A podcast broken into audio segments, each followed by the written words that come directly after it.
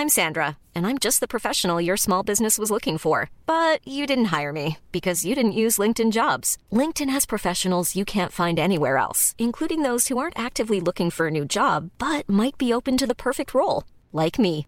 In a given month, over 70% of LinkedIn users don't visit other leading job sites. So if you're not looking on LinkedIn, you'll miss out on great candidates like Sandra. Start hiring professionals like a professional. Post your free job on linkedin.com/people today.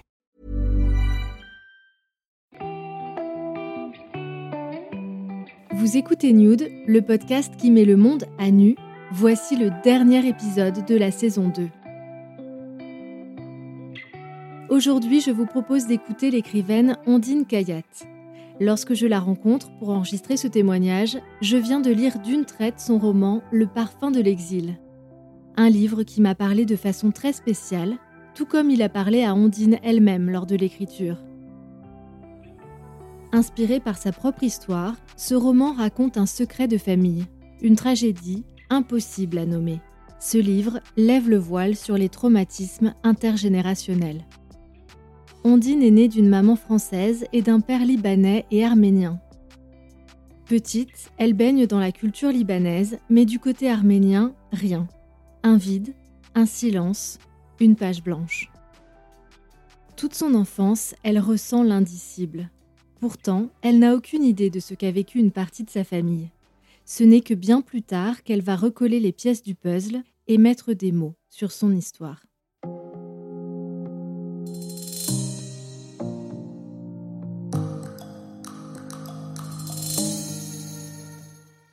C'est quelque chose que je pouvais ressentir sans l'identifier. Donc très tôt, je percevais chez ma grand-mère une très grande tristesse, mais que je n'aurais pas pu relier à cette époque-là à quelque chose de précis. Elle est morte quand j'avais 16 ans et je l'ai très peu connue. En revanche, j'étais extrêmement proche de mes tantes, donc Poupie et Lily, et je percevais notamment chez Lily, qui est morte quand j'avais 9 ans, une certaine dimension tragique. Je me souviens d'avoir perçu dans son regard, dans son attitude, dans sa voix, quelque chose en dessous de ce qu'elle disait ou faisait. En dessous? Oui, peut-être une tristesse, enfin quelque chose d'intense, une gravité. À cette époque-là, euh, vous ne pouvez pas lui demander? Non. Il y avait comme quelque chose d'une transmission sans mots entre elle et moi. Comme une histoire qui n'est pas racontée, mais euh, qui, donc, dont je n'aurais pas pu faire évidemment le récit à cette époque, mais qui, qui me parlait par sensation, par, euh, par silence, euh, quelque chose de lourd et de tu, de caché. J'ai vécu avec des secrets pendant des années. C'est comme avoir perçu très tôt l'indicible. Et c'est après que j'ai compris. En miroir de ces émotions silencieuses, Ondine développe une personnalité hypersensible, une sorte de super empathie. J'avais vraiment une facilité pour euh, avoir euh, tous mes sens qui étaient extrêmement développés et ressentir aussi euh, ce que vivaient certaines personnes comme si c'était moi qui le vivais. J'avais l'impression qu'il n'y avait pas forcément de différence entre les autres et moi et que j'avais accès à, à leur perception et leur ressenti comme si c'était les miens.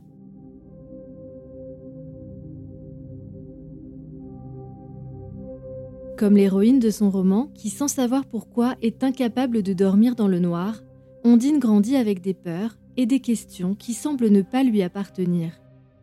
J'avais beaucoup de terreur, donc des cauchemars et puis des questions euh, très métaphysiques très jeunes. C'est-à-dire que pour moi, être en vie n'a jamais été considéré comme un dû. Je me suis jamais sentie, même petite, euh, je respire, je suis en vie. Euh, et puis c'est normal. J'ai toujours eu un regard sur euh, le fait d'être vivante comme une question. Et des questions très profondes, très fortes, très intenses, très légitime, je trouve, à quoi ça sert d'être vivant, pourquoi je suis là, qu'est-ce que je fais là, quel est le sens de tout ça. Donc très tôt, des manifestations, des questionnements intenses qui étaient lourds à porter. J'avais besoin qu'on m'explique. Donc je me sentais très à l'étroit à l'école. Ça ne répondait pas à mes questions euh, qui pour moi étaient très fondamentales. Et tout le monde avait l'air de trouver ça normal, d'être en train de faire des maths euh, dans une salle de classe. Et moi, j'avais, euh, j'avais vraiment des questionnements, mais qui étaient d'une intensité extrêmement forte. Et je, et je, me sentais totalement décalée. Je me sentais pas comme les autres personnes de mon âge. Comme le personnage de son livre, Ondine fait des cauchemars, et une image terrifiante la hante alors qu'elle n'est âgée que de quelques années. Une image sans contexte, sans parole, imprimée dans sa mémoire sans qu'elle sache d'où elle vient. J'ai l'impression d'avoir toujours eu l'information que mon arrière-arrière-grand-père avait eu la tête coupée par les Turcs, mise sur une pique et promenée euh, dans la ville, à Marache, donc euh, dans l'Empire ottoman cette image de sa tête euh, sur une pique, promenée dans la ville, c'est une image que, que j'ai toujours eue depuis la petite enfance et je ne peux la rattacher à aucun récit particulier qui, qui m'aurait été fait.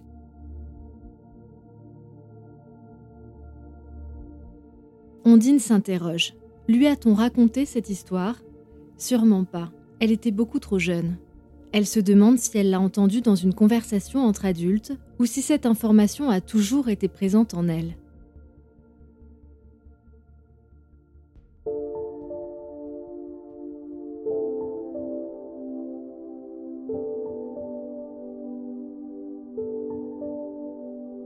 Les années passent, Ondine fait sa vie. À cette époque, elle n'est pas en quête de son histoire familiale et personne ne lui en parle. Et puis, un voyage va la réveiller. Quand je suis allée au Liban, j'avais 20 ans. Et là, j'ai eu un choc viscéral. En fait, Beyrouth, à l'époque, c'était la vie plus, plus, plus. C'est-à-dire des ruines partout, un pays saccagé et des gens avec une énergie vitale, des couleurs, des bruits, des odeurs, des sensations, mais intenses, intenses ça m'a, ça m'a, ça m'a saisi en fait. C'était un retour aux sources viscérales. Ce que j'ai ressenti à Beyrouth, dans tout le Liban après quand j'ai visité, c'est des sensations et des perceptions dont je pouvais faire quelque chose. Ça a marqué pour moi une rupture avec, euh, j'allais dire, ma vie d'avant. C'est comme si avant, dans ce que je vivais, mes sensations et mes perceptions étaient un fardeau, et que là, d'un seul coup, il y avait un horizon. Il y avait une histoire racontée par, euh, par le Liban qui nourrissait ma très grande sensibilité, au lieu de me faire souffrir. Et là, je, me suis dit, euh, vraiment, euh, c'est ça être vivant. Quand je suis rentrée, l'âme pleine de ces sensations, bah, j'ai écrit. Ondine écrit des poèmes, quelque chose commence à se libérer, à naître sous sa plume, jusqu'à une rencontre décisive. Dans les années 2000, j'ai vraiment senti qu'il fallait que j'écrive l'histoire de ma grand-mère. Mais euh, c'était, c'était pas mental, c'était viscéral j'ai senti que je portais quelque chose et qu'il fallait que je l'écrive, mais je ne savais pas quoi, comment. J'avais jamais écrit de livre, donc je ne savais pas où j'allais. Et là, j'ai rencontré Robert Laffont, l'éditeur Robert Laffont, qui avait vendu sa maison euh, d'édition, qui avait 87 ans, qui était un monsieur plus jeune que nous tous. il avait beaucoup d'énergie, il avait ses yeux bleus comme ça. Et il a lu mes poèmes et il m'a dit, il faut que tu écrives un roman. Et là, je lui ai dit, mais je porte une histoire et je ne sais pas quoi faire. Et il m'a dit, écris. Et il m'a euh, aidé en fait à me dire que je pouvais écrire Je demande à ma mère elle a des éléments de l'histoire familiale. Et là, elle me dit oui, j'ai interrogé Mamita. Ma grand-mère s'appelait Madeleine Kerlakian, on l'appelait Mamita. Euh, elle m'a raconté euh, certains éléments. Donc je les ai consignés. Elle m'a donné ça avec euh, des lettres et des photos. Des photos de ma famille, des lettres de ma famille. Et j'ai lu ces éléments. Et là, je découvre la réalité du génocide arménien. C'est à ce moment-là que la réalité de ce qu'a été ce génocide m'a saisi en fait. Dans ces carnets ou dans ces notes consignées par votre mère, votre grand-mère raconte d'abord une enfance très heureuse. Et le, et le drame qui fait que tout s'est arrêté. Que son grand-père a eu la tête coupée, mise sur une pique et promenée dans la ville. Voilà. Donc là, vous découvrez que cette histoire, elle a vraiment existé Oui, c'est ça je découvre que ça a été une réalité.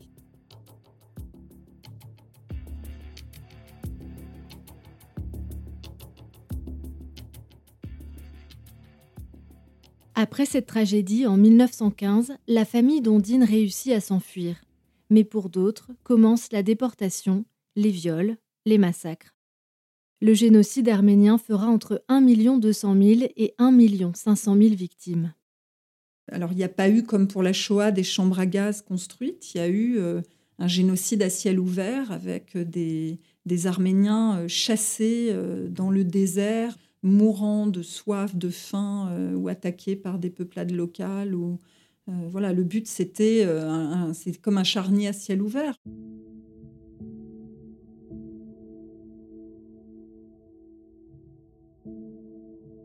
Ondine se met à écrire elle raconte l'histoire de sa famille et celle de tout un peuple. Dans un état qu'elle ne retrouvera pour aucun autre de ses livres, me confie-t-elle. Donc j'ai écrit euh, pendant trois mois. Je n'ai jamais fait ni plan ni rien pour ce premier récit. Il est sorti de moi et j'étais là, mais j'étais pas là. J'étais complètement absorbée. J'avais l'impression de vivre dans une réalité parallèle. Pense que vraiment, je me sentais habitée. C'est vraiment euh, une expérience très forte. Je suis passée par euh, des états. En fait, toute mon histoire familiale est sortie. Donc, je faisais des cauchemars, euh, j'ai été malade, j'ai perdu du poids. Enfin, il y a eu vraiment quelque chose d'extrêmement fort. Et j'avais l'impression d'être d'être accompagnée dans, dans l'écriture de ce livre. J'avais l'impression d'être en lien avec ceux qui m'avaient précédé. J'ai vraiment l'impression de, parler, d'entendre quelque chose de plus grand que moi. En levant le voile sur cette histoire, j'ai mieux compris ce que je percevais de ma tante Lily, de ma grand-mère. J'ai mieux compris aussi euh, sans doute certaines choses que je ressentais moi dans ma propre vie, comme sentiment de décalage, comme euh, douleur qui ne m'appartenait pas, j'ai compris, les conséquences d'un génocide sur des lignées, les silences qui se véhiculent. Il y a un traumatisme et ce traumatisme se transmet. Quand il n'est pas arrêté, quand il n'est pas honoré, il se propage. Est-ce que vous comprenez que euh, votre grand-mère, votre tante n'ait pas pu euh, en parler? Oui, bien sûr. Lorsqu'on a trop souffert, on ne peut pas parler de ce qui fait trop mal. C'est impossible. On a peur de, se brûler.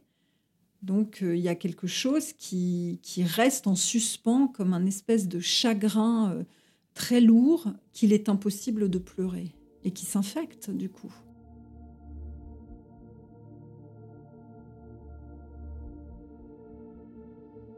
Une infection qui se propage. De récentes études scientifiques ont montré que les traumatismes laisseraient une empreinte sur l'ADN de la génération suivante. La mémoire traumatique se transmettrait de génération en génération. Ça explique aussi euh, dans nos gènes comment nous conservons la mémoire des drames de nos grands-parents, de ceux qui nous ont précédés. Je crois que j'ai été chargée d'une mémoire et de chagrin qui ne m'appartenait pas Et du coup, je crois que les grands chagrins que je pouvais avoir petite, euh, qui étaient euh, évidemment trop lourds pour une enfant, ont pu trouver à ce moment-là un apaisement parce que ce travail de transformation, c'était comme rendre hommage à, ceux qui m'ont précédé et, clore quelque chose. Il y, a, une boucle qui se boucle. C'est pour moi là, j'ai vraiment, euh, j'ai fait un travail de transformation euh, de mon histoire euh, familiale, mais pas seulement de mon histoire familiale. C'est vraiment l'impression d'avoir fait un devoir de mémoire, redonner une voix aux sans-voix. J'ai vraiment l'impression d'avoir fait tout ce que je pouvais. Donc j'ai un, sentiment d'accomplissement. Il faut clore ces choses-là pour pouvoir vivre sa propre vie et c'est ce que j'ai fait.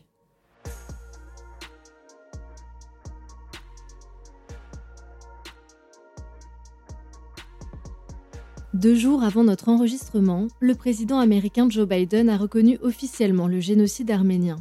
Plus de 100 ans après les faits, le devoir de mémoire continue. Ondine Kayat consacre désormais sa vie à l'écoute et à la libération de la parole.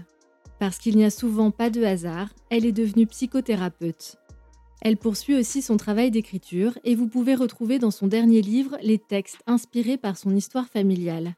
Ils sont entrecoupés d'une histoire contemporaine autour du trauma intergénérationnel.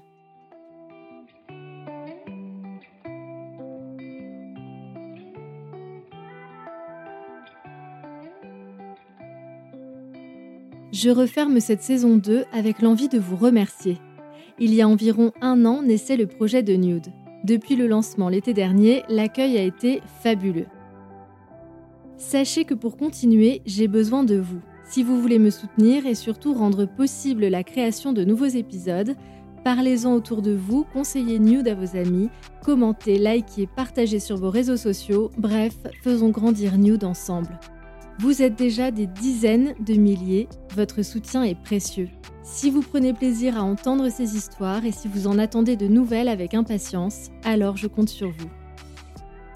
Vous pouvez me retrouver sur Instagram, at Podcast, pour échanger sur les épisodes et pour suivre les nouvelles et guetter le retour du podcast.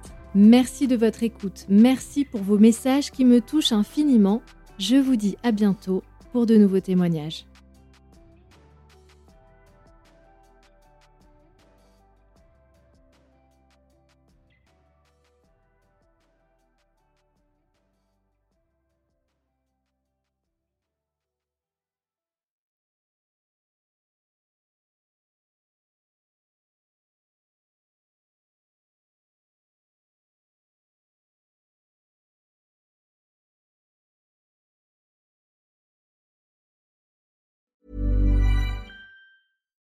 When you make decisions for your company, you look for the no-brainers. And if you have a lot of mailing to do, stamps.com is the ultimate no-brainer. It streamlines your processes to make your business more efficient, which makes you less busy. Mail checks, invoices, legal documents, and everything you need to keep your business running with stamps.com.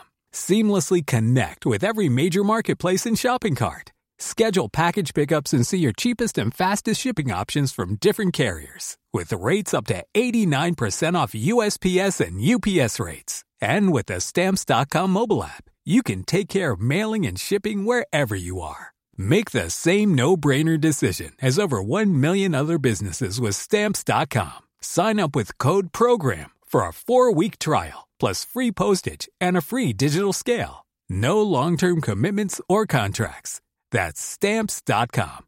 Code program.